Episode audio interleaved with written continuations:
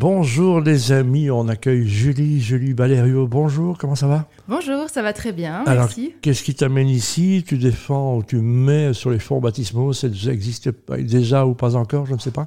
Callisto? C'est exact. Donc Callisto, c'est une marque de lingerie d'allaitement, lingerie de maternité, qui est à la fois jolie, c'est très important, Mhm. confortable et éco-responsable.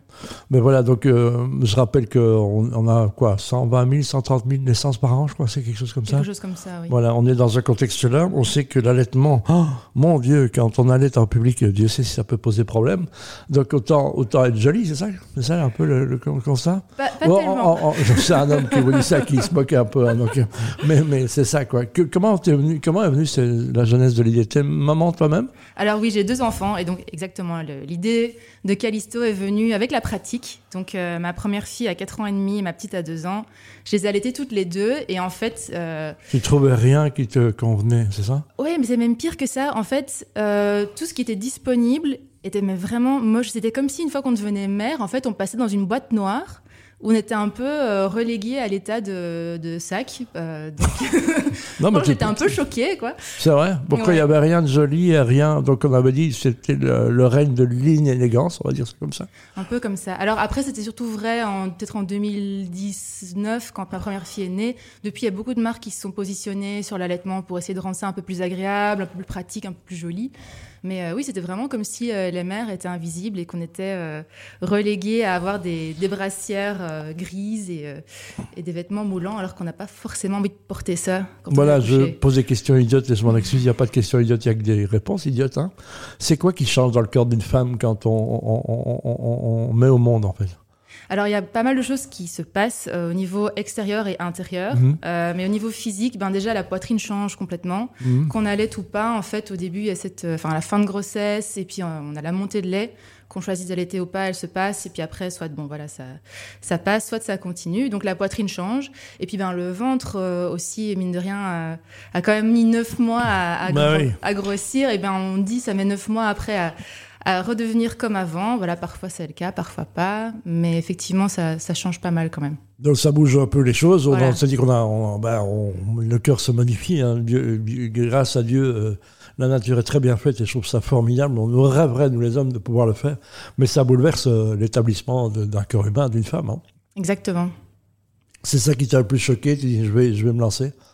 Euh, pas vraiment. Non, c'était. Enfin, déjà, ça m'a surprise. Pardon, À tes souhaits. Ça t'a surprise et tu dis, moi, j'ai pas envie que les autres subissent la même chose. C'est- une démarche altruiste quelque part aussi un peu. hein. bah, c'est un peu ça. En fait, je voulais aider. euh, En fait, je voulais aider les mamans à se réapproprier leur corps parce que ça peut être assez difficile en fait quand on vient d'accoucher. On se lève pour la première fois, on se voit dans le miroir, mais c'est ce qui m'est arrivé. Et puis, je me suis rendu compte qu'en fait, je me reconnaissais pas. Et euh, en en parlant avec d'autres mamans comme ça, je me suis rendu compte que c'était assez euh, répandu. On n'en parle pas beaucoup. Maintenant, la parole se libère beaucoup, surtout sur les réseaux, sur le postpartum. Alors le, le postpartum, c'est cette période, euh, une fois qu'on a accouché, qui peut durer en fait jusqu'à trois ans, selon certaines interprétations, où en fait ben, le corps a changé, le mental aussi a changé, on devient, on devient mère, et euh, parfois ça peut être assez compliqué, parfois ça se passe très très bien. Euh, C'est plus que le baby blues. hein, donc on est- oui, voilà. Julie, belle idée. Alors, quand tu as cette idée-là, qu'est-ce que tu as dû te mettre en place? Qu'est-ce que tu faisais avant? Tu as changé radicalement de vie? Tu es devenu entrepreneur ou tu l'étais déjà? Alors, euh, j'ai eu déjà beaucoup de vie. Je suis pas très vieille, mais à la base, j'étais Oh. euh, chercheuse euh, en histoire de l'Antiquité. Donc, j'ai fait un doctorat à Oxford en histoire de l'Antiquité, euh, d'où le nom Callisto, en fait, D'accord. qui est un nom de nymphe d'Arcadie, qui est la région que j'ai étudiée. Et puis après, j'ai travaillé pour la Commission européenne. Donc, euh, Voilà, 100% Europe, c'est ce que- Bruxelles, 100% Europe. Oui. Et euh, en fait, ben, la maternité, ça m'a assez euh, marqué dans le bon sens, je veux dire. Et j'avais envie de voilà d'avoir un truc plus punchy. Enfin, l'idée d'être entrepreneur maturait et était présente depuis un certain temps. Euh, J'ai beaucoup d'amis qui sont entrepreneurs aussi, accessoirement. Et euh, j'ai décidé de me lancer avec un incubateur de Hub Bruxelles. euh, Voilà, l'année on peut, en parler qui est sur la le 18-19, Ouais. on va retenir son numéro. Comment t'es arrivé chez eux? Parce qu'il y, a- il y a une offre qui est pléthorique. hein, dans, Ah oui, c'est incroyable. dans les incubateurs, il y en a parfois trop. En tous les cas, pour les entrepreneurs, comment est-ce qu'on s'y retrouve? Qu'est-ce qui t'a amené chez eux plutôt qu'ailleurs? Euh, ben, il y avait un appel en fait à candidature euh, sur leur site, donc j'ai pluché un petit peu pour voir comment je pouvais développer l'idée. Et euh, je suis tombée dessus sur le Green Lab et euh, voilà, j'étais prise, ça s'est hyper bien passé. Et en fait, j'ai tellement aimé que cette année, pour développer le projet, donc maintenant je suis en lancement en fait Mhm. avec des précommandes sur euh, Ulule, qui est une plateforme. euh, Qu'on connaît un petit peu. Hein, un peu voilà. Ulule qui est un peu comme les Kiss Kiss Kid Bang Bang. Hein, c'est du euh, crowdfunding, hein, c'est ça? Exactement. A des peut gens avoir qui te aussi- font confiance. Exactement. Et on peut avoir aussi une formule précommande. Donc là, en ce moment, jusqu'au 7 décembre, euh, les modèles sont tous en précommande sur Ulule. Et pour développer justement l'activité, eh ben, je suis dans un autre incubateur qui s'appelle We Are Founders, qui est aussi à Bruxelles. Ouais, tout à fait, qu'on connaît bien parce qu'on suit tout ça, mais c'est pas facile. hein, on en parlait l'autre jour. Bon, entrepreneur, savoir quel, quel, quel- dans quelle roue il faut suivre, quoi, donc, euh, comme on dit en cyclisme. hein. Oui, c'est ça. Donc, ça, dire, à un moment, il faut les essayer toutes. Il faut, Faut faut, aller- tester. faut être curieux, euh, etc. Quand on entreprend, c'est toute la famille qui entreprend, les enfants qui entreprennent aussi, et quelque part, euh, le mari aussi. hein, donc, quelque part, il faut engager toute la famille dans ce processus ou pas? Oui, parce qu'on a quand même besoin de soutien moral aussi. euh, Bien sûr. donc mon mari est aussi avec moi. Ça, c'est super il est entrepreneur lui aussi Pas du tout. Qu'est-ce qu'il fait si on peut permettre cette Euh, il est ingénieur. Voilà. Mm. Ah, donc un ingénieur avec une, une entrepreneuse, c'est parfois difficile, évidemment, non? Ah bah non, justement, c'est bien parce qu'on est très complémentaires. Euh, moi, je suis plutôt le cerveau créatif et euh, lui, euh, vraiment bien carré.